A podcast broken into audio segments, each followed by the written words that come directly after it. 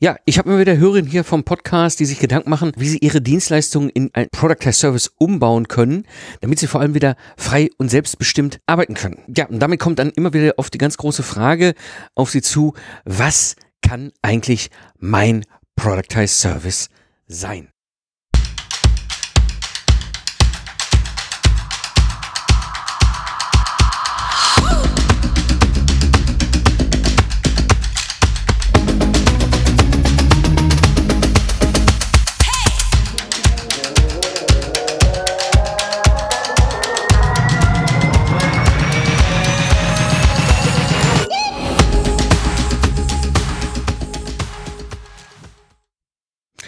Hallo Gamechanger, willkommen bei dem Podcast für Freiberufler und Führungskräfte, die aus dem goldenen Zeit gegen Geld Hamsterrad aussteigen wollen.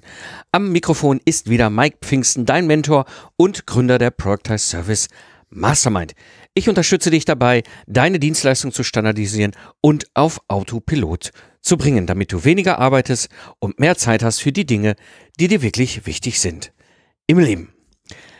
Ja, in der heutigen Episode wirst du erfahren, warum es manchmal so schwer ist, überhaupt eine Idee für einen Productized Service zu bekommen, was die drei größten Missverständnisse bei einem Productized Service sind und welche drei Arten eines Productized Services es gibt, die du nutzen kannst. Ja, kommen wir mal zum ersten Punkt. Und zwar, das ist immer die, die, Frage, die ich erreiche, sehr, sehr häufig von Hörerinnen, sehr, sehr häufig per Mail, aber durchaus auch manchmal in Gesprächen irgendwo. Und da kommt immer so, so mehr oder weniger die Aussage auf mich zu, so Mike, ich habe keine Idee, was mein Product Service sein kann. Und da stellt sich oftmals die Frage, was ist dann eigentlich so die Ursache dahinter? Was ist, was, was, was, was könnte der Grund sein, der zu diesem Gedanken führt? Ich habe keine Idee. Und es gibt ja verschiedene, verschiedene Ursachen, die ich einfach mal so euch hier zeige. Und dann müsst ihr selber mal gucken, was möglicherweise da ähm, ein Ansatz für euch ein Denkanstoß sein kann. Hm. Das eine ist, und die eine Ursache kann sein, weißt du, so, ich bin einfach im Hamsterrad gefangen. Ja, das bedeutet, ich will eigentlich raus, ich will einen Product Service, ich höre den Podcast von Mike und der erzählt dann auch immer so ganz viele Sachen und hat vielleicht auch manchmal ganz spannende Interviewgäste und die erzählen alle immer so schön, wie das sich verändert hat von vorher zu nachher und so und, und, und, und aber ganz ehrlich, ist irgendwie mit diesem Hamsterrad ist es keine Zeit da. Ja, das bedeutet, der Gedanke ist zwar im Hintergrund immer wieder da, aber die Priorität, die Zeit, die, die, die Wichtigkeit dieses Themas ist dann manchmal doch noch nicht hochgenommen genug, sodass dann oftmals als Ursache dahinter steckt eben, ja, im Hamsterrad gefangen. Sprich also, sich wirklich mal die Zeit zu nehmen und drüber nachzudenken. Ja, also geh einfach mal hin und ganz bewusst eine Stunde oder zwei spazieren und denk einfach mal drüber nach, was könnte denn eine Idee sein, was könnte denn ein, ein möglicher Punkt sein, eine mögliche Dienstleistung, die ein Kandidat sein kann für ein Product as Service, weil sie, weil sie einen hohen Nutzen stiften für deine Zielkunden, aber auch im Grunde für dich ein, ein Dienstleister, ein Product as Service darstellen, der auch dir Spaß macht. Ja? Ähm, das ist so mein Tipp und, manchmal so diese eine Ursache, die, die es möglicherweise gibt, eben im Hamsterrad gefangen zu sein. Die zweite Ursache ist so, ja, so der Bauchladen meiner Dienstleistungsangebote. Ne? Also du, du bist selbstständig, du bist Freiberuflerin und ich kenne das aus meiner eigenen Erfahrung von früher. Ja, so mit der Zeit wächst da so ein, ein bunter Blumenstrauß an Dienstleistungsangeboten und man hat so das Gefühl, dass man mit so einem Bauchladen an Dienstleistungen individueller Art irgendwo beim Kunden unterwegs ist. Und da kommt dann oft so das Gefühl, so ich habe eigentlich gar keine Ahnung, was von diesen Dingen ähm, könnte denn mein, mein, mein, mein, mein, meine Idee, mein, mein Kandidat für ein Product Service sein? Und äh, da habe ich auch hier schon in mehreren Episoden immer wieder auch Hinweise und Tipps gegeben, ähm, wie man das so ein bisschen herausarbeiten kann. Was für mich aber am allerwichtigsten ist, es gibt zwei Faktoren auch da wieder.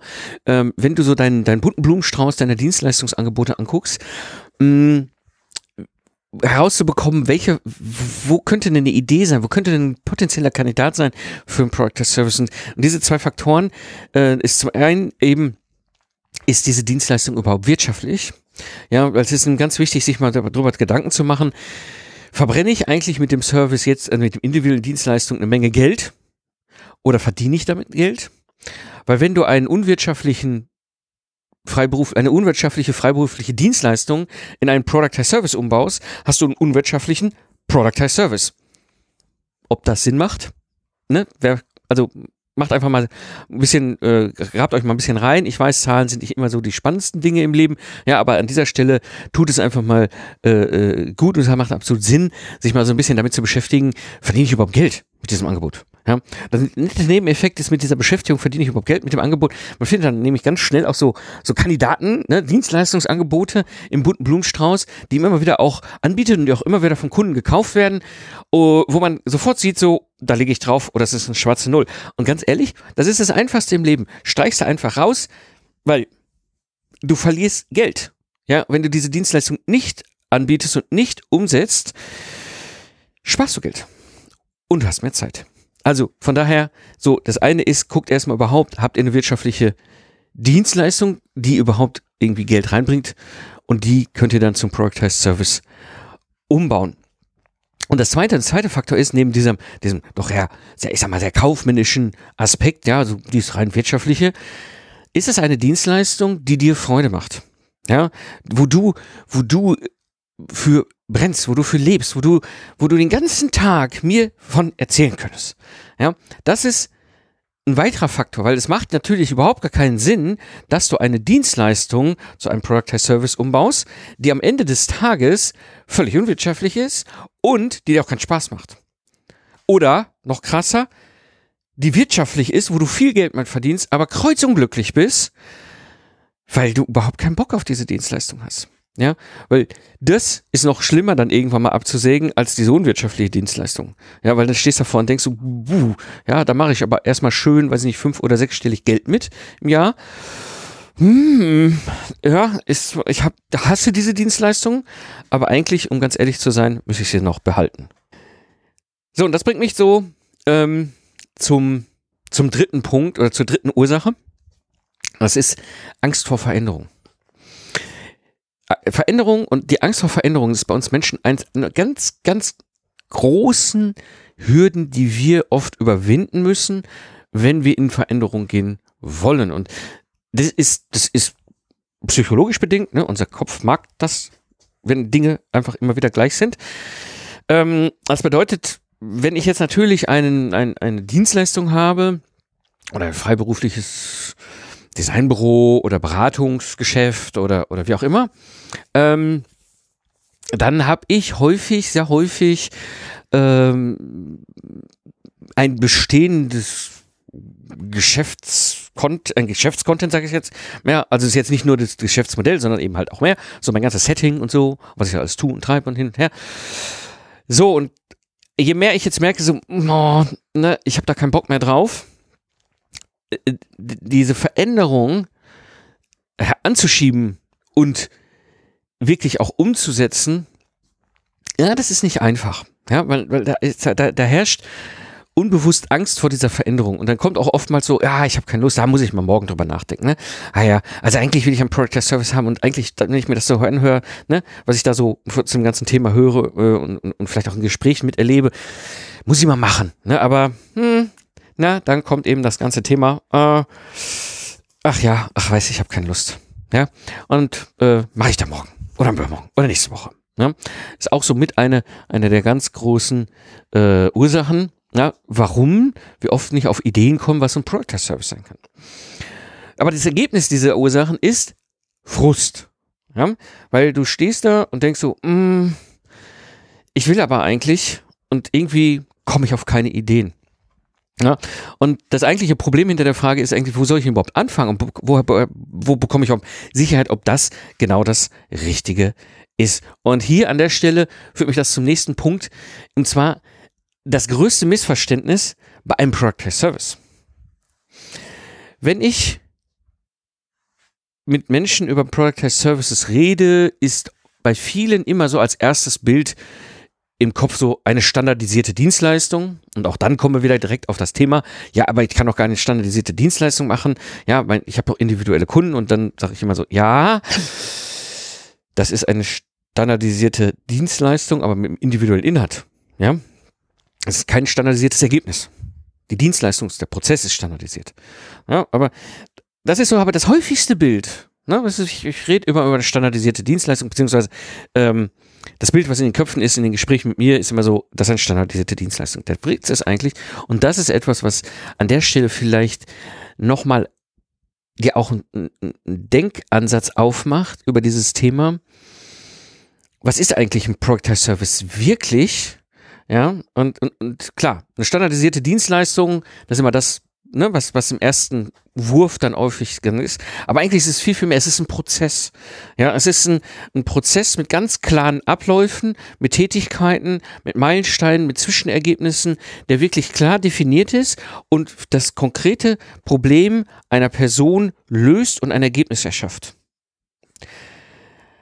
Das heißt, ich habe eine Liste, das nennt sich im englischsprachigen SOPs oder Standard Operation Procedures, äh, äh, äh, Ingenieure nennen das oftmals PEP, also Produktentstehungsprozess.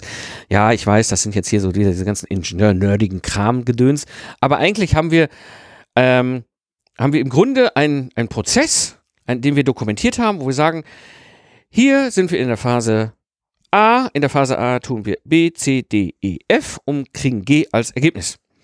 Und so kann ich ganz klar sagen, wie, wie, wie diese Tätigkeiten sind quasi wie an einer Perlenkette aufeinander aufgereiht und das führt einfach dazu, dass wir die Sicherheit haben, auch wirklich das Ergebnis zu liefern, was wir auch liefern wollen.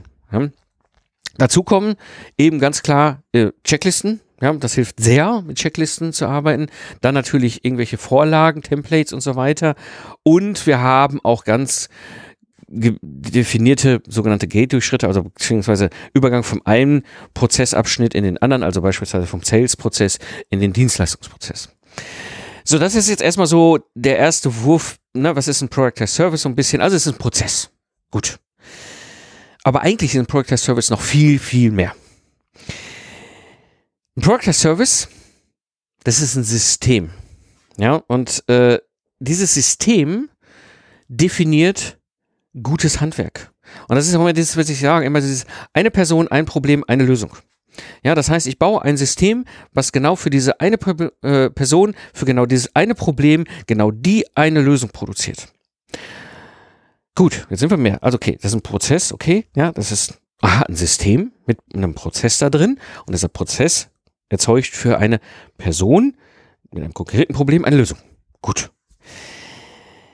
Jetzt kommt der nächste Schritt. Es ist nicht nur ein System. Es ist ein digitales Geschäftsmodell. Und das ist etwas, was für mich eigentlich der große Aha-Moment war. Im Grunde muss ich ehrlich gestehen, so Ende 2017, als mein Steuerberater um die Ecke kam und sagte mir, Herr Pfingsten, Sie müssen 40.000 Euro, Steuer nachzahlen, was immer Sie da auch mit dem Internet machen. Das ist nicht schlecht. Ja, und ich habe gesagt, so, wieso, wie muss ich jetzt 40.000 Euro nachzahlen für 2015? Ich habe doch eigentlich nur den ganzen Sommer im Garten gesessen und Zeit gehabt für die Kinder. Ähm, und da ist mir bewusst geworden, okay, das ist mehr. Ne? Also klar, der Mike ist Systemingenieur, also versteht er Systeme, kann in Systemen denken, kann Prozessen denken. Ja, ist halt meine Welt. Dass es ein System war, war mir klar. Was mir nicht klar war, was mir da erst bewusst geworden ist, das ist ein digitales Geschäftsmodell. Das heißt, es ist viel, viel, viel mehr als einfach nur eine standardisierte Dienstleistung. Ja? Und das führt zu einem logischen nächsten Schritt. Das ist ein Mindshift. Ja, das bedeutet, wir müssen einfach über das Thema Product as Service anders denken. Ja, das geht nicht nur um eine standardisierte Dienstleistung. Nein, es geht darum, dass wir ein System schaffen mit ganz klaren Prozessen da drin. Ja, und wenn wir das schaffen, erschaffen wir nämlich einen nächsten Schritt und dann reden wir über ein digitales Geschäftsmodell. Ein Product as Service ist ein digitales Geschäftsmodell und wir wechseln vor allem von der Rolle des Selbstständigen rüber in die Rolle des sogenannten Business Owners, der ein System besitzt, ein digitales Geschäftsmodell betreibt. Jetzt stellt sich natürlich die Frage, hm, wenn das so ist, Mike, was du da gerade so erzählst, ja, hm, was sind denn so die drei Arten eines Productized Service? Und es gibt so drei verschiedene Arten, wie ein Productized Service in der Praxis aussehen kann. Und äh, die erste Variante, das ist so die, die pure Version, die reine Version eines Productized Service. was ist die pure Version? Im Grunde, der Kunde kommt mit einem Problem und ich liefere eine kurzen, ein Ergebnis in einer definierten, meistens sehr kurzen Zeit. So, ne? Das ist so die pure Version. Ähm, Ganz klassisches Beispiel. Mein Lastenheft-Service kennen wahrscheinlich die Hörer und Hörerinnen hier im Podcast. Ja, also mein Product Service mit den Lastenheften, wo ich innerhalb von zwei Wochen den Kunden ein Lastenheft schreibe. Ja, also Lastenhefte stellen in zwei Wochen oder agile Lastenhefte ist so ein bisschen branchen- und, und zielgruppenabhängig, wie ich das Kind jetzt nenne. Aber es ist mein Product Service. Relativ simpel. Ja, das ist so die ganz pure Version. Anderes Beispiel ist ja der äh, CE-Kennzeichnung äh, Service vom, vom, vom Dirk Leitsch. Ja, der war ja hier in der Episode 153 zu Gast, wo er einfach mal erzählt hat, was für einen irren ähm, ihre Veränderung ein Product Service in seinem äh, Jahr gebracht hat, ne, wo er plötzlich äh, in der Lage war, 40 Tage Urlaub zu nehmen und schon im Sommer äh, über 100.000 Euro Umsatz eingespielt hatte, um, ohne dass das vorher je erwartet hat. Also das ist die pure Version eines Product as Service. Ne? Also wirklich, du hast ähm, äh, äh, genau dieses eine Problem eines Kunden und du lieferst das Ergebnis meistens in kurzer Zeit. So. Also, was ist der große Vorteil? Ja, klar, kurze Zeit, ne? Also, was heißt kurz? Ne? Kann zwischen ein bis zwei Tagen sein. Es gibt Product as Services, da kenne ich von einigen Alumnis äh, bei mir aus der Mastermind, die, die, ähm, die haben einen Product as Service von anderthalb Tagen oder so gebaut. Ähm, die meisten in der, in der, in der puren Version haben irgendwo einen Product as Service. Da ist die Leistungs, also da ist das Ergebnis innerhalb von zwei Wochen bis vier Wochen da. Ne? Das ist so, so, so der Gros der Leute, aber das variiert. Im Grunde ist es relativ schnell. Der Kunde beauftragt und dann hat er innerhalb von kürzester Zeit eben sein Ergebnis. Ein groß, großer Vorteil ist, du kannst damit total super gut Kunden bedienen, die sagen, ich habe keine Lust, keine Zeit, keine Ahnung. Ja, das ist so Klassiker, gerade so ne, äh, beim Dirk mit der CE-Kennzeichnung, bei mir mit den Lastenheften. Die kommen auf einen zu und sagen, boah, ich brauche das, ich will das, ich muss das, äh, ich eigentlich habe gar keinen Bock. Ja, äh, ah, super, da gibt's einen Service, den kann ich kaufen, da habe ich in zwei Wochen, da habe ich in drei Tagen, in vier Wochen, was auch immer, mein Ergebnis auf dem Tisch und kann weiterarbeiten. Toll, habe ich das Problem gelöst. Ja? Und das ist ein weiterer großer Vorteil von dieser rein puren Version. Ja, du, du lieferst ein definiertes Ergebnis. Denn, und das ist nämlich, das kommt dazu, du bist am Steuerrad bei der Umsetzung. Ja, du bist quasi als die Meisterin ihres Fachs, ja, als der Meister seines Fachs, bist du in der Lage, dieses Ergebnis zu erschaffen, dieses Ergebnis für den Kunden zu produzieren, diese Leistung eben halt abzuliefern. Ja? Ähm, das hat ja auch nicht, das, das, das, führt zu einem ganz wesentlichen Aspekt, den wir auch durchaus gerne hier in der puren Version immer wieder erleben und das hat einen riesen, riesengroßen Vorteil. Ja, äh, auf Seiten des Kunden ist weder äh, Mindshift äh, notwendig, das Mindset muss sich nicht verändern, Einstellung zu irgendwelchen Themen, Lastenheft oder was auch immer, muss sich nicht verändern. Es ist auch kein Lernen beim Kunden notwendig. Ja, der Kunde steht da einfach nur wie so ein, ne, mit, ne, mit einmal vor die Mauer gewandt und sagt so, wow Mist, ich brauche ein Lastenheft Lastenheft, kriege ich denn jetzt diesen blöden Job von meinem Schreibtisch? Und dann kommen wir daher und zack, nach zwei Wochen hat er ein Lastenheft und dann geht er weiter und sagt, boah, toll, ich habe ein Lastenheft hier. Ne? So, das heißt, er muss sich, er muss weder sein Denken verändern, noch muss er irgendwas zum Thema Lastenheft lernen. Ja, da, da, hat, da holt er sich halt Profis dazu. Das heißt, das ist so richtig straight simple. Also es ist wirklich so auf den Punkt. Ja? Und äh, das Schöne an dieser puren Version eines Product as Service ist eben, du kannst ihn schnell bauen. Ja, das heißt, ein Product as Service in der, in der ganz puren Version ähm, baue ich dir im Zweifel in, unter einem Tag. Ja, ähm, ihn zu starten ist auch recht schnell. Also, ne, wenn du so ein Product as Service gebaut hast, dann diesen Product as Service in die Welt zu bringen, ist oftmals schnell passiert. Das heißt, es, die ersten Aufträge zu erhalten und zu gucken, ja, passt eigentlich das, was ich da als, als Prozess, als System definiert habe, was funktioniert das eigentlich so, wie ich mir das vorgestellt habe? Was muss ich noch verändern? Was kann ich noch optimieren? Und dann eben halt wirklich gut und schnell die Ergebnisse zu liefern. Das klappt schon recht, recht flott. Ja, also das ist etwas, was auch das ist dann ein bisschen abhängig von der Branche und wie schnell du auf, wie, wie schnell Auftragserteilung und so weiter erfolgt. Deswegen, aber es ist, es ist, ist deutlich schneller als bei individuellen Dienstleistungen. Und auch, du kannst sehr schnell mit dem Thema wachsen, weil im Grunde ist es wie so ein Sternekochrezept, ja, was du hernimmst und immer wieder für jeden Kunden neu kochst, ja, und du bist der Sternekoch und die Sterneköchin, ja, und, und, und nutzt dieses und du kannst relativ schnell hingehen und sagen, weißt du was, ich will wachsen, ich will skalieren, ja, ich mache das entweder bei meinen Mitarbeitern oder ich habe virtuelle Assistenten oder ich hole mir Experten, also andere Sterneköche und Köchinnen rein, ja, und lerne die auf mein Sterne-Kochrezept äh, an, ja, und dann übergebe ich den jedes Mal, wenn ein Kunde bestellt, übergebe ich den den Auftrag. Ne? Super, super großer Vorteil. Ja, das ist der große Vorteil bei dieser puren Version.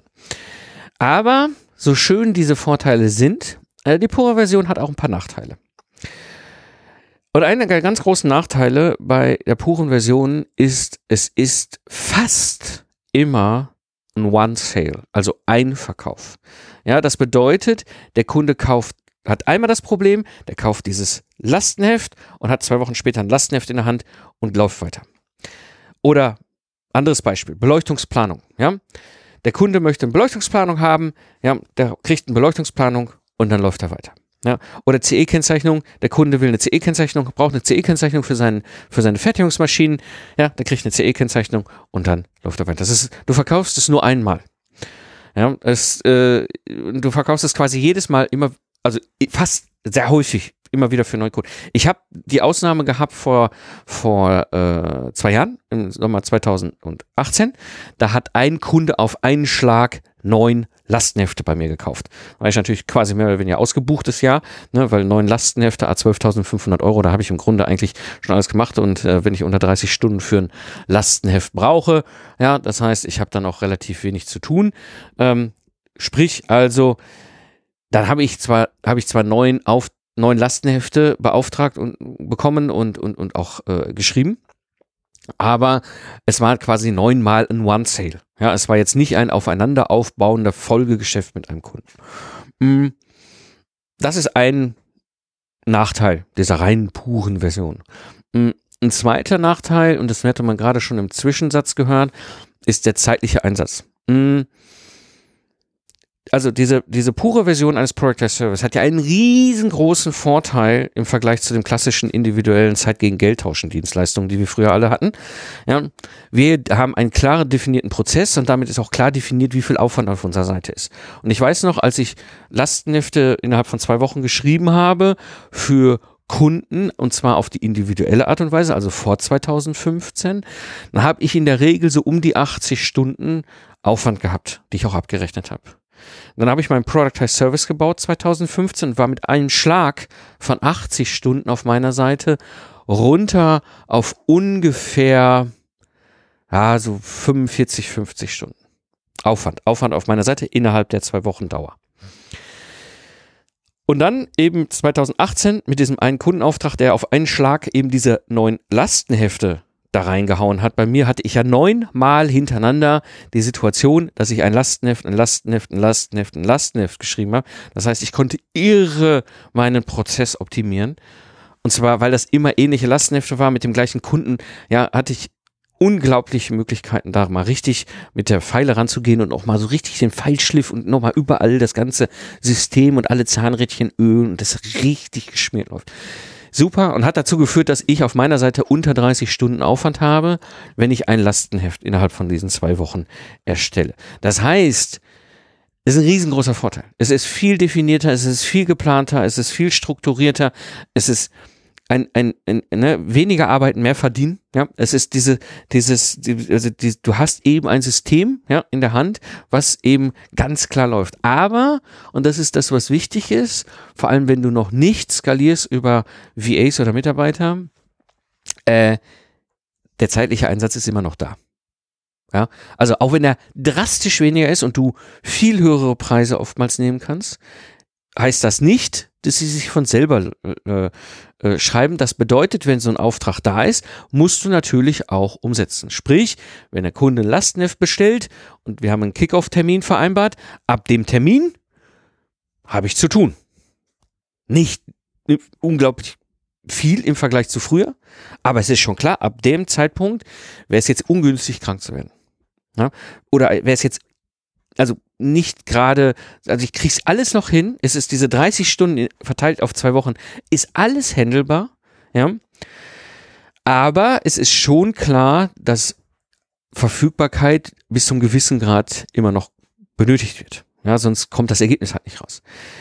Ist jetzt nicht schlimm. Ja, ich meine, wenn du den Job liebst und es gerne machst, ja, ist das ja auch super. Ja, ähm, aber mach es dir bewusst, in der puren Version ist das häufig sehr stark mit dabei. Und ein weiterer Aspekt, den er immer noch äh, mit hinzunehmen muss, ist, und das ist ganz typisch in der puren Version, so ein Upsell muss geplant werden. Also du musst dir hier schon Gedanken machen, was ist der Folgeengpass?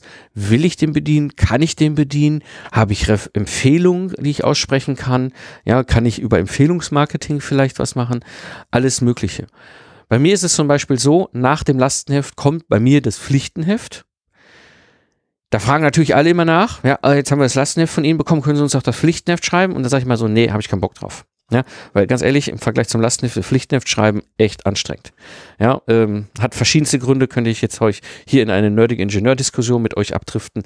Ähm, aber, also, ich habe keinen Bock, ein Pflichtenheft zu verkaufen, also als Service. Mhm. So, ein Projektmanager kann ich auch nicht hinterher verkaufen und ansonsten, also, ne, ich, also dieses, ich muss schon ganz klar definieren, was danach kommt, dieses Stacken. Es gibt andere äh, pure Varianten, da gibt's ein, ein in sich natürlich völlig logisch aufeinander aufbauende Upsell. Also beispielsweise, du machst jetzt diese Premium-Leuchtungsplanung, äh, ja, und dann hast du diesen Leuchtungsplan und begibst dem quasi deinen Kunden und der geht mit dem Plan zu deinem Haus- und Hofelektriker und sagt so, bitteschön, das will ich jetzt in meiner Villa installiert haben. Ja, dann kommt garantiert dieser Kunde auf einen zurück und sagt so, ja, ich habe gerade festgestellt, dass mein Haus- und Hofelektriker so teures Material noch nicht in der Hand gehabt hat. Ich bin gar nicht sicher, ob der das Richtige bestellt und quasi einbaut. Können Sie das für mich noch äh, bestellen? Ja, Palette auf den Hof, gut ist. Also da gibt es dann durchaus logische Upsells. Das ist aber, das musst du dir bewusst machen. Deswegen sage ich, es, ne, es hat nicht nur Vorteile, so, so eine pure Version. Es gibt auch eben diese Variante, wo du dir Gedanken machen musst. Ja, und das heißt, du hast auch kein sogenanntes automatisches Recurring oder wiederkehrende Einkünfte. Es gibt so eine Sonderform von der puren Variante, wo sie zum Beispiel monatlich läuft, also ein Steuerberater, der macht quasi jeden Monat immer wieder die gleiche, den gleichen Ablauf oder wenn du jetzt irgendwie eine Dienstleistung machst, wo du regelmäßig Online-Marketing-Prozesse ablaufen lässt, dann ist es schon in dem Sinne immer wiederkehrend, aber ähm, das ist nicht zwingend so gegeben. Ja? Gut, kommen wir zur der zweiten Version oder zweite Art eines Broadcast Service. Und das ist, das nenne ich die Mentoring Version. Ne? Also was ist denn diese Mentoring Version? Ähm, Im Grunde bedeutet es, ich begleite einen Kunden, meistens ein Team bei einem Kunden, eins zu eins oder eins zu n. Ja? Das heißt, der Kunde kommt, also ich, ich, ich bin für den Kunden da, auch wenn es ein virtuelles Mentoring ist. Ich, ich begleite dieses Team beim Kunden. Ja?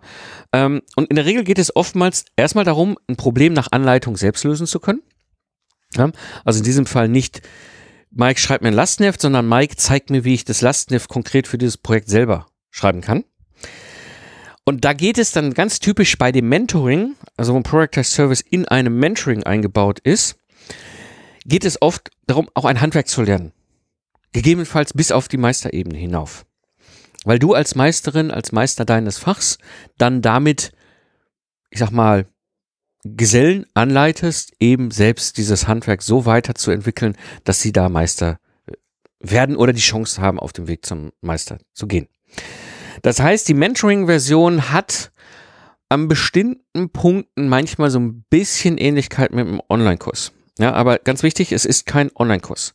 Ja, ein, äh, äh, ein Online-Kurs ist im Gegensatz zum Mentoring viel, viel kürzer und dementsprechend auch gar nicht so strukturiert wie das Mentoring. Ja, aber es gibt ein paar Ähnlichkeiten. Ja, es geht um dieses Handwerklernen.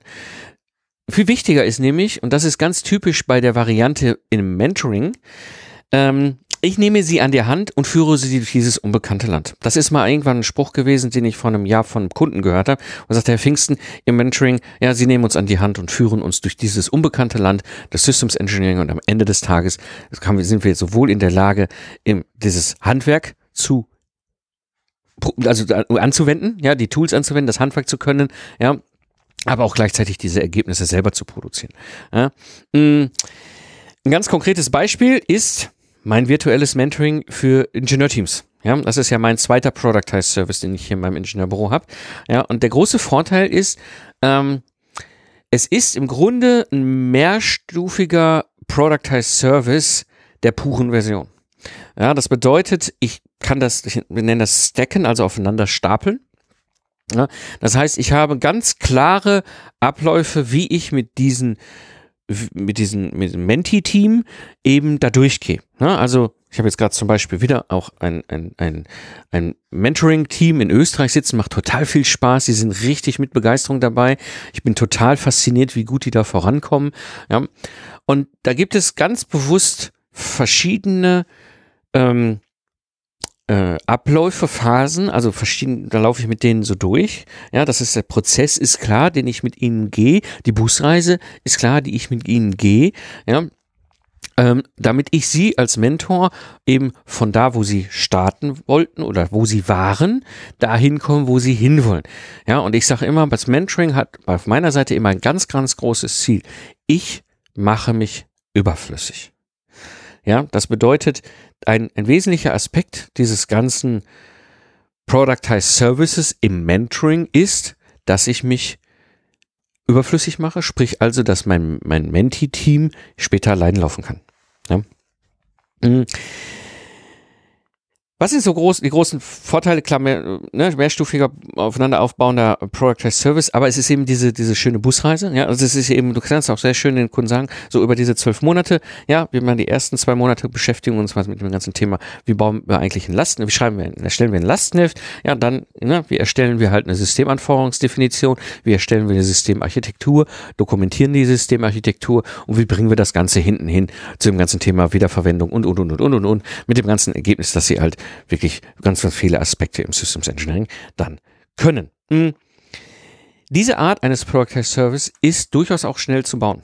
Ja, also es ist jetzt nicht so kompliziert, ein, ein Mentoring Product Service zu bauen. Du musst halt im Grunde mehrere aufeinander aufbauende Productized Services, also Dienstleistungsprozesse definieren. Ja? Und auch definieren, was für ein, für ein Ergebnis da rauskommt und wie lange die ungefähr laufen. Ähm, die, die, der große, große Vorteil hier ist jetzt natürlich, dadurch, dass sie in, in der Regel zwangsläufig meistens länger laufen. Ja, die meisten von uns, die so ein Mentoring Product Service haben, haben sehr häufig so zwölf Monate. Hm, kann auch sechs. Ich habe auch, also ich, es, es, es gibt Kunden, die zum Beispiel bei mir nur den Lastenheftteil im Mentoring raus kaufen. Die sagen, ich wollte nur das, nur lernen, wie wir Lastenheft erstellen. Ja, dann sind es acht Wochen weil dann ist es der erste Product as Service Teil aus dem gesamten Mentoring, der als virtuelles Mentoring läuft, ja, wo sie nur diesen Aspekt des Handwerks lernen. Mm. Das bedeutet, ich habe auf jeden Fall in irgendeiner Form eine monatliche Flatrate.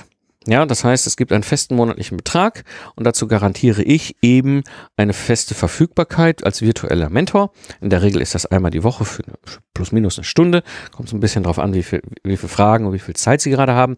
Ja, ähm, äh, es ist im Vergleich zur puren Version ein deutlich geringerer zeitlicher Einsatz, weil ja jetzt oftmals ich in der Situation bin, dass ich als Mentor, der so einen Product Service hat, Anleiter. Das bedeutet, ich zeige Ihnen, wie das Handwerk funktioniert und Sie führen das Handwerk selber aus. Ja, das heißt, ich bin jetzt nicht mehr wie bei der puren Variante, wo ich ein Lastenheft in zwei Wochen schreibe, in der Situation, dass ich das mache, sondern ich helfe Ihnen, ich leite Sie an, ich führe Sie ja durch dieses unbekannte Land. Das heißt, der zeitliche Einsatz auf meiner Seite ist im Vergleich zu einer puren Version geringer. Und vor allem hier kann ich sehr deutlich auch skalieren über eine sogenannte Online-Bibliothek. Ja, das heißt, ich habe ähm, ich habe die Möglichkeiten, Dinge, die immer wiederkehrend da sind, über eine Online-Bibliothek halt einmal verfügbar zu machen als Wissen, ja, und sie dann im Mentoring bewusst an den jeweiligen Stellen dazu zu ziehen. Ja, das bedeutet, ich habe jetzt eine Lastenheft Online-Bibliothek schon seit viereinhalb Jahren und die nutze ich sehr stark auch gerade im Mentoring für die Kunden, wo ich ihnen Zugänge freischalte, wo ich sage, guckt euch das an, guckt euch das an. Vor allem im Onboarding ist das wirklich am Anfang sehr hilfreich. Der große Vorteil dieser Mentoring-Version, und das ist das, was ich immer wieder auch von meinen Kunden höre, ist, dass sie anschließend alleine laufen können. Dadurch, dass ich ein Product as Service eingebaut habe ins Mentoring, habe ich einen ganz klaren Fahrplan, ich habe eine ganz klare Roadmap, eine ganz klare Busreise, wie sie von A nach F kommen. Ja? So, und da fahren wir über diese Station und so kommen sie auch sicher ans Ziel. Was ist der Nachteil dieser Mentoring-Version? Es gibt natürlich auch hier so ein paar Aspekte, die ich nicht unerwähnt lassen will. Ähm, das eine ist, es ist jetzt in dem Sinne keine Community. Ja, das heißt, maximal das Team untereinander tauschen sich auch aus. Das heißt, ähm, da ist jetzt nicht so, dass du halt eine richtige Community hast, wo du sagen kannst, hier, gib das mal in die Runde und hol dir mal Feedback. Ähm, es ist ein bisschen abhängig ähm, von den Teams, wie sie gestrickt sind, wie groß sie sind, ja, wie so das Mindset ist, wie die Kultur in der Firma ist. Ähm, da ich sehr selektiv bin und maximal nur zwei Mentoring-Teams pro Jahr annehme, ähm, lege ich auch sehr bewusst sehr viel Wert auf dieses Thema Kultur und Mindset.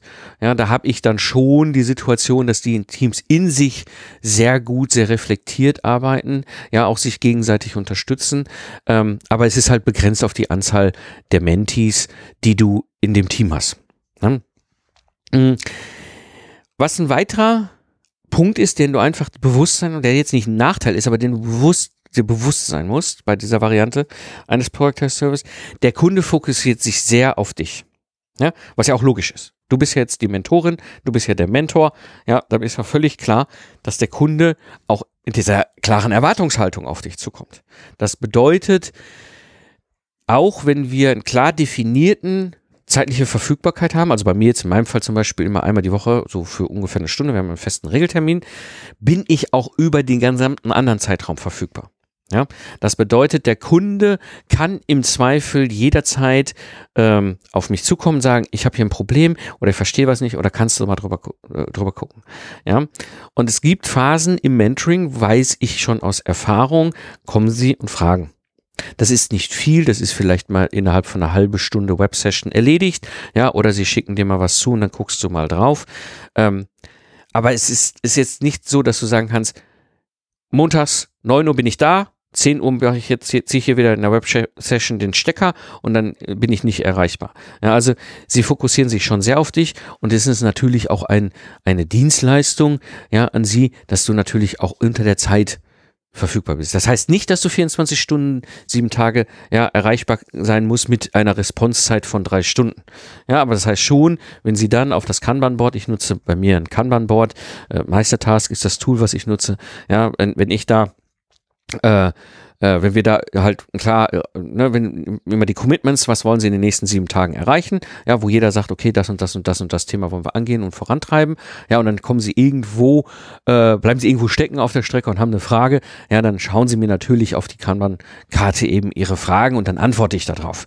Natürlich jetzt nicht zwingend innerhalb von einer Stunde, aber ich sage auch nicht so, keine Ahnung, da reden wir dann, ne, warten wir bis der nächste Call ist. Ich melde mich schon früher. Ja. Also das ist, das muss dir bewusst sein. Mm. Es gibt eine gewisse Gefahr, dass ein Productized Service, der in ein Mentoring eingebaut ist, wieder in eine individuelle Dienstleistung abrutscht. Ja, da musst du immer wieder ganz genau darauf achten. Es gibt einen kleinen, aber ganz feinen Unterschied zwischen Optimierung und Verbesserung deines Productized Service oder jeder Kunde kriegt wieder seine eigene Locke.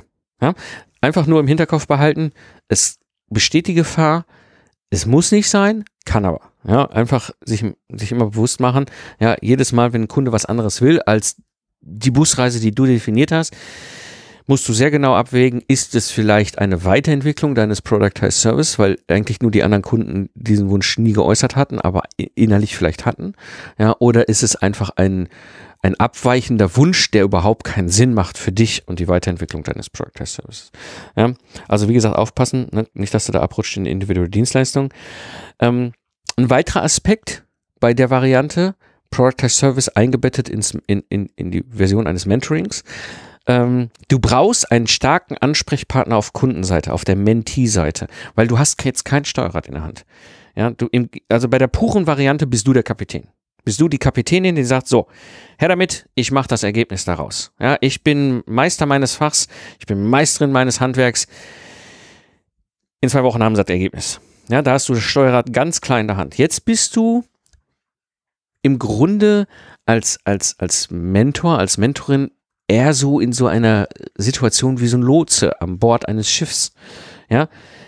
Das heißt, du brauchst schon ganz klar benannten Kapitän auf Seite deines Kunden. Und das ist etwas, wo ich beim, in, dem, in den Vorgesprächen immer ganz viel Wert lege und sage, wer von euch ist derjenige oder diejenige, die ich an den Ohren ziehen kann, wenn es nicht läuft? Die die Dinge bei euch vorantreiben, die sich darum kümmern, dass wir sie umsetzen. Ja, das ist eine ganz wichtige Sache. Da musst du auf jeden Fall aufpassen, dass du da jemand hast. So, und dann kommen wir noch einen weiteren Aspekt, einen weiteren Nachteil, ähm, wo du einfach drauf achten musst oder was bewusst sein muss. Ne? Äh, starten ist nicht so schnell möglich. Ja, also während du ihn vielleicht sehr schnell bauen kannst, so ein Product as Service, ist es einfach in der Natur der Sache. Ja, man muss jetzt erstmal ein Mentoring Kunden finden, ja, der diese Art von Mentoring als, als Dienstleistung kaufen möchte. Und wenn du einen hast, ein Commitment auf zwölf Monate ist für die meisten Kunden schon viel. Also ich habe erlebe sehr häufig und es ist auch bei mir auch durchaus völlig normal, dass die Kunden immer nur so in drei Monatskuchenstücke kaufen. Auch wenn ihnen klar ist, dazwischen aufhören macht keinen Sinn, dann bleiben wir so auf halber Strecke irgendwie stecken. Ja?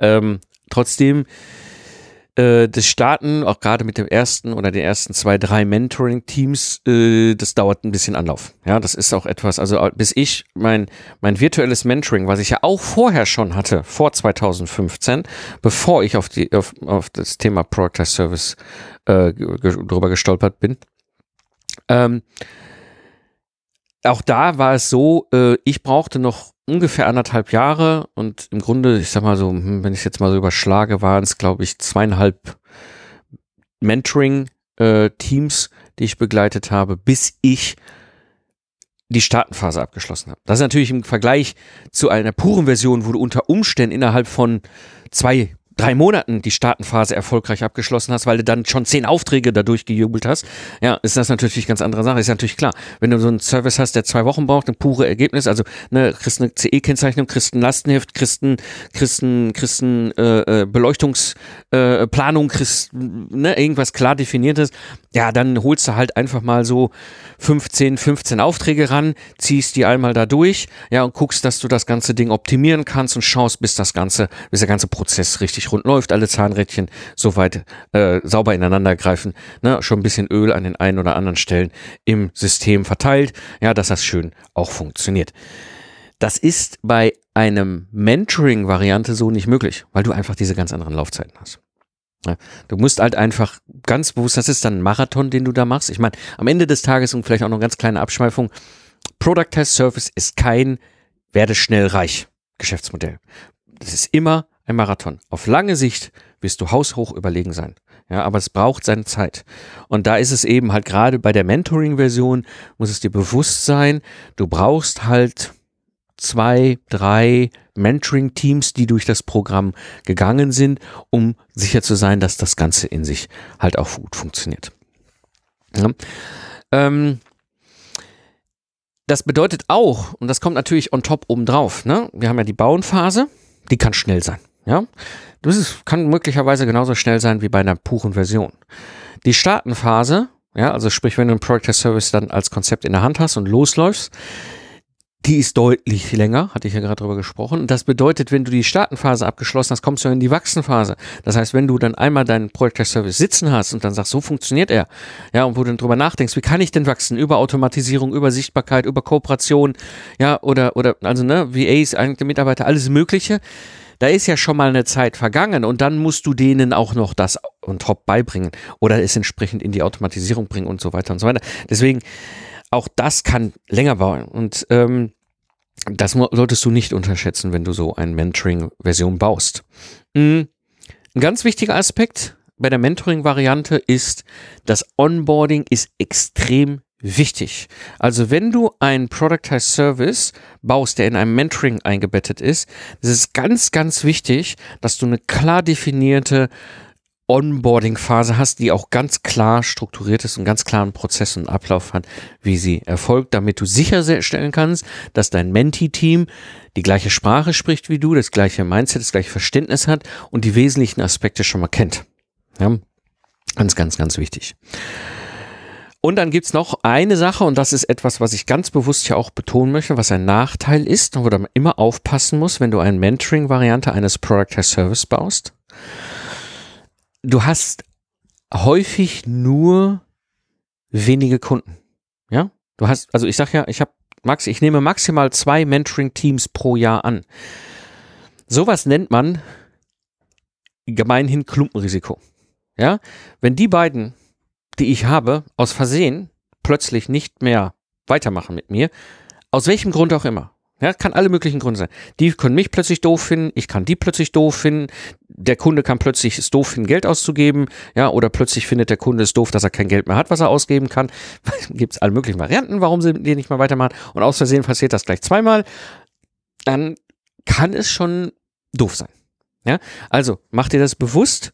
Ja, du kannst nicht extrem skalieren in einer Mentoring-Variante. Ich, klar, ich bin ganz ganz klar auf meiner Seite, ich nehme nur zwei Teams an. Ja, das ist von meiner Seite aus völlig ausreichend. Ich habe natürlich die Kapazitäten, wenn ich will, auch noch ein drittes und ein viertes dazuzunehmen. Das ist für mich jetzt kein Problem. Ich will es aber nicht. Es ist für mich vom zeitlichen Aufwand bei zwei Teams wunderbar. Alles, was mehr ist, ist ein so hoher zeitlicher Aufwand, den will ich gar nicht treiben. Ähm, was bedeutet, dass ich natürlich mir bewusst bin, dass ich dieses potenzielle Risiko unter Umständen habe. Ne? Also mach dir das bewusst. Es ist jetzt in dem Sinne eine bewusste Entscheidung, wie du damit umgehst. Ja, und bei mir ist es halt so, ich habe halt eben mehrere verschiedene Productized Services. Ich habe dieses virtuelle Mentoring, maximal zwei Teams und dazu habe ich ja noch den Lastenheft-Service, der dann läuft und eben die Productized Service Mastermind ist in sich ein Meta-Productized Service, wo am Ende ein Productized Service rauskommt. So, also ich habe verschiedene Productized Services, die eben dann mir dieses theoretische potenzielle Klumpenrisiko im Mentoring, weil ich ja ganz bewusst ja nur zwei Kunden maximal annehme, eben dann durchaus wieder runternehmen. Aber da musst du dir bewusst sein, ja, dass du kannst nicht unendlich viele Mentoring-Teams annehmen. Das bedeutet, aufgrund dieser geringen Anzahl kann es durchaus passieren, dass du manchmal in eine blöde Situation kommst. Das ist ja nicht so, dass die Kunden das absichtlich machen, aber es kann halt nun mal passieren. So ist das Leben nun mal. Ja? So, das ist die Mentoring-Version. Mhm. Und jetzt gibt's noch die dritte Variante, das ist die Membership-Version. Ja, was ist denn jetzt die, ein Productized Service in einer Membership-Version? Ja, also im Grunde ist das re erstmal relativ ähnlich wie in der Mentoring-Version. Ich begleite eine Gruppe Gleichgesinnter. Absolut immer eins zu N. Ja, und da geht es natürlich erstmal konkret ein Problem zu lösen. Ja, und diese Lösung auch zu implementieren. Ja, ähm, es geht zwar auch darum, das Handwerk zu lernen, aber es ist jetzt in diesem Fall mit dem Membership jetzt nicht zwingend immer so, dass die, die Mentees äh, das Handwerk auf Meisterniveau lernen wollen. Ja, es reicht ihnen meistens, wenn sie es so gut können, also ausreichend ist gut genug. Ja? Also so gut, dass es völlig passt. Ja? Was aber auf jeden Fall immer da ist, ich nehme sie an die Hand und ich führe sie auch wieder durch dieses unbekannte Land. Und ein konkretes Beispiel hier ist Product as Service Mastermind 2.0. Das ist so ein Product as Service in ein Mentoring-Programm eingebaut. Ja. Das heißt, es hat auch wieder mehrere Vorteile. Das eine ist, ist wieder dieser mehrstufige Productized Service, den ich stacken kann. Ich hatte das ja eben schon bei dem anderen erzählt. Es gibt die Phase starten, das heißt, in die, äh, die Phase bauen, Entschuldigung, die Phase bauen. In der Phase bauen führe ich die Mentoring, äh, die Mentees, äh, die, die, die Mastermind-Teilnehmer dadurch, ähm, dass sie eben ganz bewusst reduzieren, fokussieren, systematisieren, skalieren und dann hast du ein Product as Service in der Hand, mit dem kannst du loslaufen. Dann kommen wir in die Startenphase. Ja, hier geht's jetzt wirklich drum, ne, Aufträge ranzuholen und den Prozess zu optimieren, das System stabil zu bekommen, sich da auch dran zu gewöhnen, hineinzuwachsen in die Schuhe. Ja, ist auch so ein, oft so ein riesen, riesen Punkt, der gar nicht so bewusst gesehen wird. Ja, und dann anschließend, wenn das ganze System, der ganze Prozess so gut läuft und aus, ausgetestet und aus, aus, äh, ist, dann gehe ich häufig in die Phase drei. das ist die Wachsenphase. Ja, und da geht es eben um Sichtbarkeit, Kooperation, Automatisierung, ähm, Dokumentation und so weiter. Ja? Also das heißt, ich habe hier mehr, auch hier mehrstufigen Product Service, ähm, der aufeinander aufbaut und auch vom zeitlichen Aspekt äh, relativ ähnlich ist. Also ganz typisch ist für die Bauenphase so zwei Monate, dann haben sie einen Productized Service gebaut. Dann ist so ungefähr erfahrungsgemäß so vier Monate sind sie dann in der Startenphase, wo sie dann Aufträge ranholen, die ersten Aufträge abarbeiten, ihren Prozess optimieren und so weiter. Und dann sind sie am Punkt, wo sie sagen, so, jetzt das System, das läuft jetzt, ist jetzt sauber, ne, alle Ecken und Kanten sind soweit gerade geschliffen, dass es funktioniert. Ich habe auch schon ne, alle Zahnräder, die jetzt so richtig ineinander greifen, soweit geölt. Ähm, und dann kommen sie eben in diese Wachsenphase und diese Wachsenphase dauert ungefähr sechs Monate. Da geht es dann halt um so ganzen Themen Sichtbarkeit. Ne? Also welche Richtung gehe ich vielleicht mit Sichtbarkeit für meine Zielgruppe? Ja, da geht es eben halt um all die ganzen anderen Sachen, die ich eben halt schon gesagt habe. So, ähm, das heißt, ich habe eine klare Roadmap. Ja, wie ich sie innerhalb dieser zwölf Monate von dem Punkt, sie wollen aus ihrer Idee, aus ihrer potenziellen äh, individuellen Dienstleistung einen Productized Service machen und erfolgreich in, in die Welt bringen. Ja, in die Hand nehme und eben durch dieses Land, äh, unbekannte Land führe. Ja, das ist eine ganz klare Roadmap. Der große Vorteil ist natürlich, es gibt monatlichen festen Betrag. Ja, das heißt, es gibt hier ganz klar jeden Monat, jeder Teilnehmer bezahlt einen festen monatlichen Betrag. Ähm, und dazu kommt, ja, es sind viele verschiedene einzelne Kunden. Ja, du hast jetzt hier nicht im Vergleich wie beim Mentoring nur eins, zwei, drei, vier Kunden, deren Teams du als Mentor begleitet. Hier ist es ja so, der große, große Unterschied ist ja, ähm, während ich beim Mentoring zum Kundenteam, naja, virtuell gehe, ja, ist es beim Membership-Variante andersrum. Hier kommen die Kunden virtuell zu mir. Ja? Das heißt, ich stelle ja eine Gruppe zusammen, eine Gruppe Gleichgesinnter. Ja? Ähm, spannend ist an dieser Stelle, das hätte ich nicht gedacht, Während ja die pure Version schon extrem viel weniger zeitlicher Einsatz ist als im Vergleich zu einer Dienst individuellen Dienstleistung und die Mentoring-Version schon wieder weniger Einsatz ist als im Vergleich zu einer, einer, einer puren Version, bin ich extrem überrascht, dass die Membership-Version nochmal weniger zeitlicher Einsatz ist als die Mentoring-Version. War mir nicht bewusst. Fand ich schwer spannend. In diesem Fall kann ich nämlich über verschiedene Sachen skalieren. Ich kann skalieren über die Anzahl der Teilnehmer, die ich mit an Bord nehme. Ich kann skalieren über die Online-Bibliothek, aber ich kann vor allem skalieren über die Community. Das ist der große Unterschied. Du hast eine Community bei der Membership-Variante. Und zwar ist die Community genauso groß, wie viele Member du eben hast. Ja, und nicht wie bei Mentoring, wo jetzt vielleicht irgendwie 15 oder 15 Teammitglieder äh, äh, da sind, die du jetzt als Mentor begleitest, sondern eben halt wirklich ein, ein, eine Community von 20, 30, 50, 500, 5000, wie auch immer. Ja, das heißt, das skaliert und du kannst dann darüber auch, wenn du die richtigen Leute dann zusammenbringst, ähm, sehr viel auch in der Community dafür sorgen, dass sie sich untereinander helfen. Ja, dass nicht immer dieser äh, Fokus auf, auf, auf, auf dich äh, so besteht. Natürlich bist du in der Rolle des Mentors, natürlich tust du sehr viel ähnliche Tätigkeiten, wie es auch beim Mentoring in der Mentoring-Version ist, aber du hast nochmal eine ganz andere Version zu skalieren über die Community. Ähm, es gibt natürlich auch in der Membership-Variante, wenn du einen Productized Service in eine Membership einbaust, ähm, Nachteile. Und zwar, ähm, du bist hier noch viel stärker darauf angewiesen, dass deine Member, deine Mentees sehr viel Eigenmotivation mitbringen, dass sie sich selber auch pushen können. Weil auch hier haben wir genauso wie in der Mentoring-Variante kein Steuerrad in. Auch hier sind wir als Mentor, als Mentoring in dieser Rolle des, des, des Lotsen, ja. Ähm, und deine, deine Member müssen eben halt so viel Eigenmotivation mitbringen, dass sie selber das Thema voranbringen. Ja. Ähm, eine ganz, ganz wesentlicher Aspekt, und das war spannend zu erleben, als ich jetzt die äh, Product Service Mastermind 2.0 gebaut habe. Einen Productized Service in ein Membership einzubauen, das oder überhaupt zu bauen, ja, das ist nicht so schnell möglich. Ähm, das dauert seine Zeit. Ne? Also während bei der puren Version es wirklich ruckzuck gehen kann und eigentlich beim Mentoring das Bauen eigentlich auch sehr schnell, ist es in der Membership-Variante ähm, deutlich länger. Das hat mit verschiedenen Aspekten zu tun.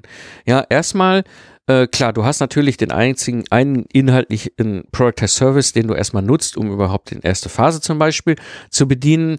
Ähm, das ist ja schon mal etwas, das kann man durchaus auch noch schneller bauen. Aber dass das hinten aufeinander sauber aufeinander baut, funktioniert nur, wenn du Leute hast, die durchs Programm laufen. Ja, das heißt, es dauert da auch seine Zeit, ist, äh, bis du das bauen kannst. Ja, also es ist im Vergleich zum Mentoring, wo du den gesamten zwölf Monate baust, baust du oftmals in der Membership nur die ersten Product as Service. Ne? Also jetzt in diesem Fall bei mir wäre es die Bauenphase. Ja, und danach führst du diese durch und dann merkst du viel, viel stärker, wenn sie dann in der Startenphase sind, was brauchen sie da wirklich.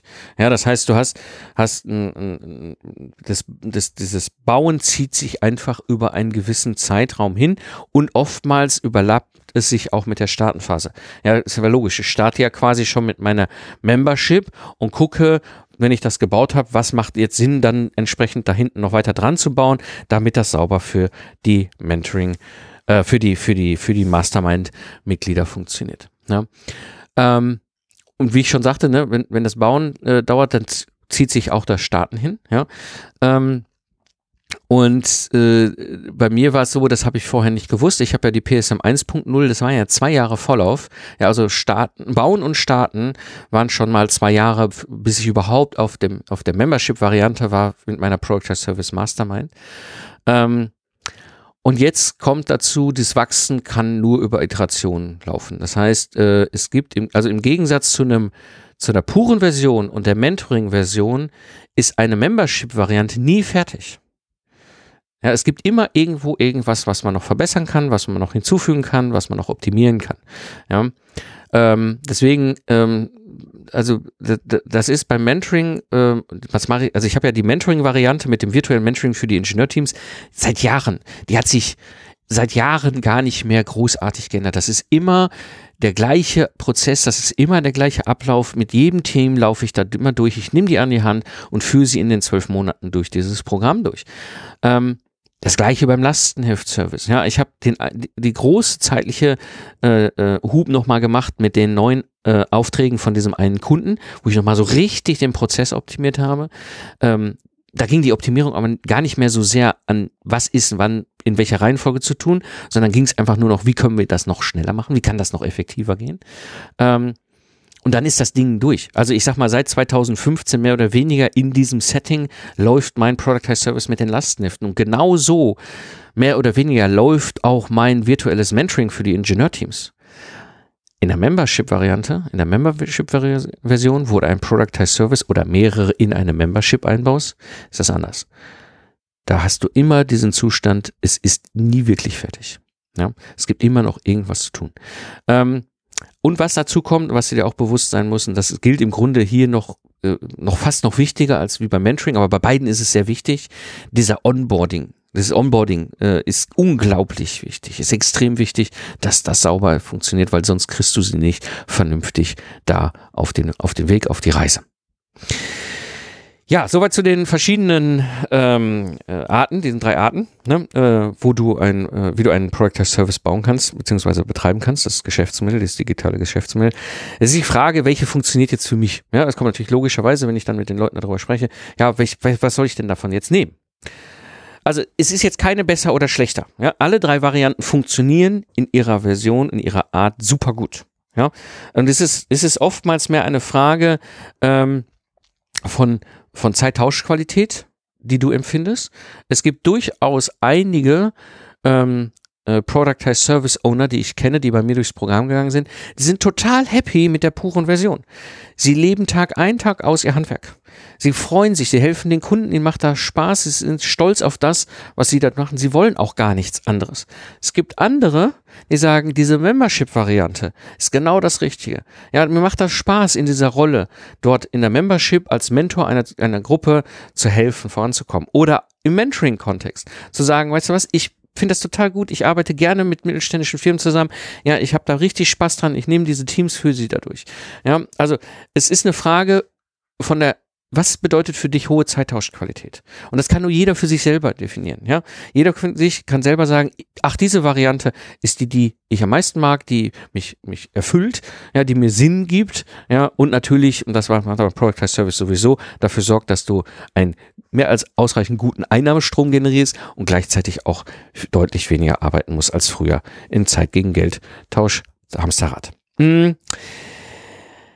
dazu kommt noch, ähm, welche Variante du nutzen kannst, beziehungsweise welche, Variante Sinn macht, kann auch durchaus sehr abhängig sein von der Nische oder von dem Problem was du löst. Ja, also auch da an der Stelle ähm, macht es Sinn, nochmal hinzugucken, nicht nur, was ist, was ist die Variante, die Art, die dir, die sehr gerne liegt, sondern was davon ist auch ähm, in deiner Nische, ja, in, in, in, und, und abhängig natürlich von dem Problem deines Kunden ähm, eine sinnvolle Variante. Ja, es macht jetzt keinen Sinn, eine Membership zum Thema Lastenheft erstellen zu bauen, wenn der Kunde einfach nur so ein blödes Lastenheft in der Hand haben will innerhalb von zwei Wochen. Ja, das ist einfach es würde keinen Sinn machen. Ja? Dementsprechend musst du dir da einfach äh, äh, selber auch überlegen, was macht da Sinn. Und da kann ich nur sagen, das war sehr spannend. Das hat der Dirk Leitsch nämlich mal gesagt, äh, fand ich sehr wunderbar, möchte ich super einfach mal hier aufgreifen, was für ihn bewusst nämlich die Entscheidung war. Erstmal, es muss für ihn sinnstiftend sein. Natürlich muss es ausreichend Geld bringen und er muss das Gefühl haben, eben wirklich weniger zu arbeiten, sprich diese zeitliche Freiheit zu haben, das zu tun, was ihm wichtig ist im Leben. Und das kann jeder nur für sich selber alles äh, entscheiden. Das heißt, diese, diesen, diesen, äh, diesen Ansatz vom Dirk kann ich absolut unterstreichen. Macht euch dazu Gedanken. Wie gesagt, ich wollte euch jetzt immer hier alle drei Varianten oder alle drei Arten aufzeigen, welche davon besser oder schlechter ist, welche in eurem Kontext eben funktioniert. Das ist etwas, was ihr selber auch mal für euch herausarbeiten müsst und entscheiden müsst. Gut, soweit für die heutige Episode. Es gibt, wie gesagt, verschiedene Formen eines Productized Service. Ja, und wie gesagt, welche du umsetzt, ist halt von verschiedenen Faktoren auf deiner Seite, aber auch auf der Kundenseite und auch auf der Problemseite beim Kunden eben abhängig. Aber über alles absolut, sie haben einen riesen, riesen, riesen, riesen, riesigen Vorteil zum Zeit gegen Geld Tausch Geschäftsmodell. Das absolut. Ja, seit 2012 organisiere ich natürlich auch immer wieder Hörertreffen oder offene QA-Webinare und das ist die Chance für dich, sich mit mir und den Gamechanger Community zu vernetzen. Also geh einfach auf mikepfingsten.de, trage dich in meine E-Mail-Liste ein, so verpasst du kein wichtiges Update und erhältst den vollen Mehrwert wie der Rest der Hörer-Community. Das war die heutige Episode. Ich bin Mike Pfingsten und danke dir fürs Zuhören. Lach viel und hab viel Spaß, was auch immer du gerade machst. Und so sage ich Tschüss und bis zum nächsten Mal.